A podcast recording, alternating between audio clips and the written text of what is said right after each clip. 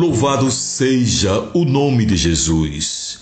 Em Romanos, capítulo 8, versículo 28, a palavra de Deus diz o seguinte: E sabemos que todas as coisas contribuem juntamente para o bem daqueles que amam a Deus, daqueles que são chamados segundo o seu propósito.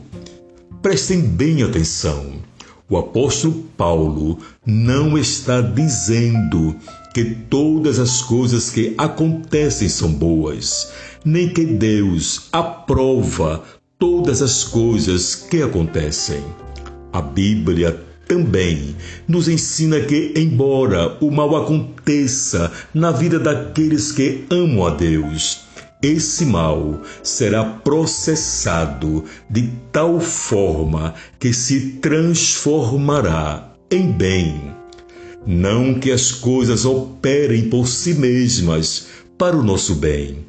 O que Paulo ensina claramente é que Deus está com as rédeas da história nas mãos e ele trabalha de tal forma que o mal se transforma em bem na vida daqueles que o amam.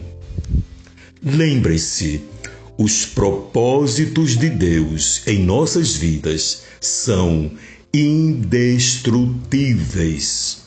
Que Deus vos abençoe. Amém.